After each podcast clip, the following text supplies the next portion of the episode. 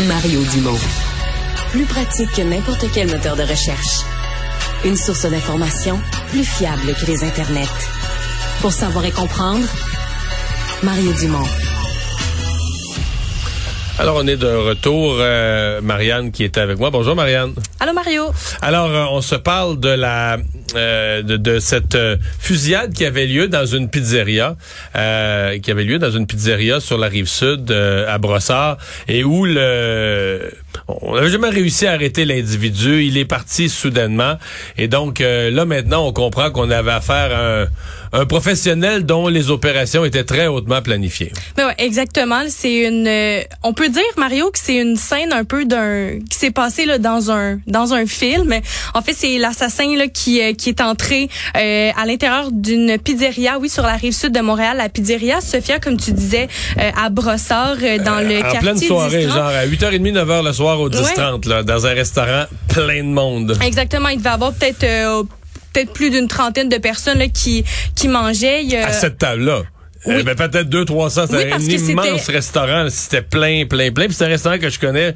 Genre j'étais allé célébrer la fête de quelqu'un trois semaines avant j'ai moi-même célébré mon anniversaire ah à cette pizzeria là donc euh, ouais exactement. Euh, puis c'est un, un homme qui est entré qui était cagoulé qui est vraiment qui a marché d'un pas sûr. Là. Il, il, tenait dans ses mains aussi un sac en plastique vert.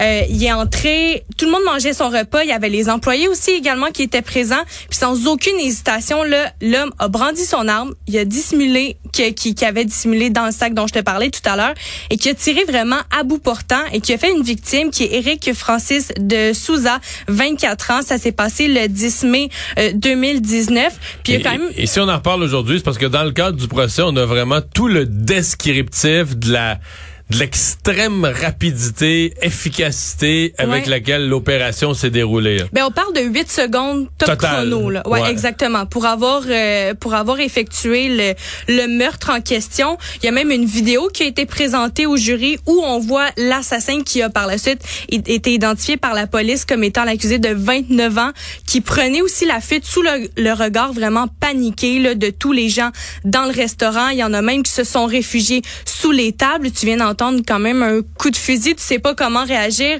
Il y a des personnes qui ont tombé de leur chaise parce qu'ils ont fait un mouvement de recul. Il y en a d'autres qui sont partis en courant. Il y en a d'autres qui qui ont carrément été figés puis vraiment paralysés là, par euh, par la peur de de cette euh, de cette scène de film tirée d'un film, là, 8 secondes top chrono quand même là, pour abattre euh, quelqu'un, c'est, c'est pas beaucoup. Là. Non. Et je me souviens que l'individu avait laissé son avait laissé son arme dans une boîte à fleurs. En fait, il y avait quelques, quelques éléments après qui ont permis aux policiers de le retracer. S'était retrouvé dans un véhicule, quelqu'un l'attendait. Ils ont brûlé le véhicule un peu plus loin.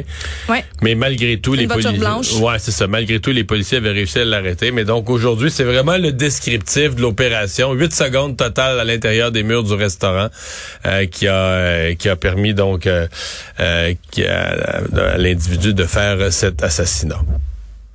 On va se parler tout de suite de euh, Michel Côté parce que c'est vraiment le sujet euh, du jour. Les hommages autant du monde politique que de collègues, amis qui ont travaillé sur scène avec Michel Côté.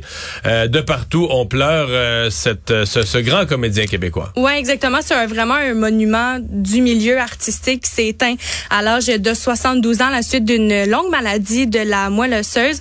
Un petit récapitulatif, Mario, de son état de santé. On a appris en avril 2022, donc il y a moins d'un, il y a environ un an que l'artiste se, se, soumettait à des traitements contre une maladie de la moelle osseuse. Il y avait aucun autre détail vraiment qui a été mentionné.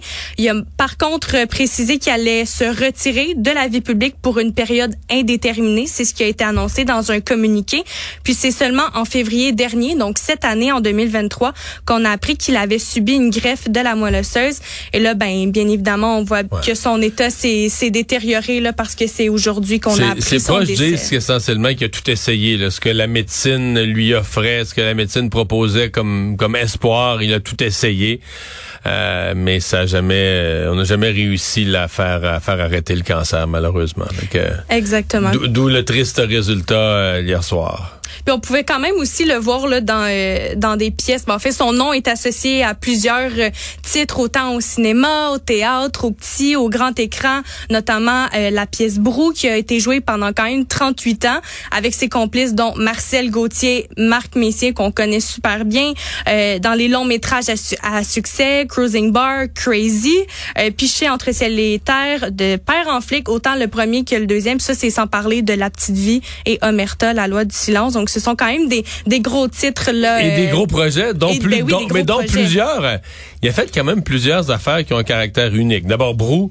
Je pense que je pense avoir entendu que c'est même un record Guinness. Là. Nulle part sur Terre une pièce a eu autant de représentations avec les mêmes les mêmes acteurs, etc. Euh, Cruising Bar, c'est super drôle, c'est c'est un peu dans l'humour à la limite de l'humour absurde, l'humour de personnage, mais c'est quand même lui il n'y a pas beaucoup d'équivalent au Québec, le même comédien qui joue tous les personnages. C'est un film a fait. Bon, il y avait d'autres comédiens, mais c'est, c'est lui qui tenait ni plus ni moins que tous les rôles. Ça portait, ça portait entièrement sur ses épaules. Euh, Pichet en ciel et terre, ça non plus, c'est pas souvent.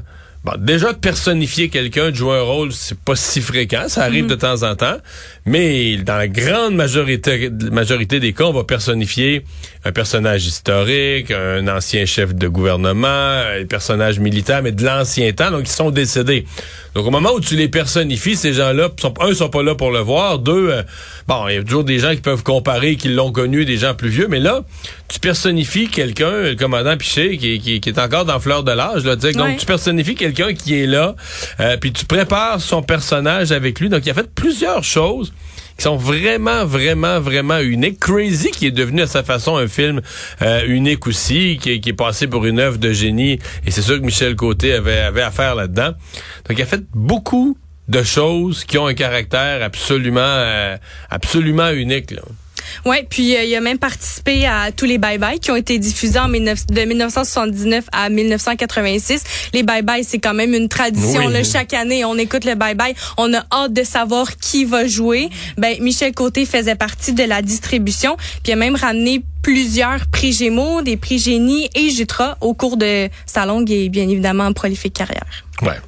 Et vraiment, tous ceux qui, qui ont travaillé avec lui, il, y, a, comme deux affaires qui ressortent. Un, un immense professionnalisme. Euh, parce que ça, on l'oublie des fois. On dit, ah, lui a du talent. Oui, il a du talent, mais il, travaille, il est préparé. Il semble que sur un plateau de tournage, il était à l'inspiration de tout le monde, une, machine. Euh, Puis même en entrevue aussi avec des, des journalistes, quand les, les personnes qui l'interviewaient s'assoyaient, il y avait une belle conversation. C'était pas juste dans le cadre d'une entrevue. Ah, absolument. Toujours, toujours, toujours. Puis... Euh, L'autre affaire, c'est la simplicité de l'homme, la mhm. personne, quelqu'un vraiment. J'ai eu l'occasion de le rencontrer à quelques reprises, très, très, très gentil, euh, très, euh, très, très disponible. Donc vraiment une personne exceptionnelle. À sa famille, à ses proches, Véronique, ses enfants, ses amis. Donc plus sincères condoléances.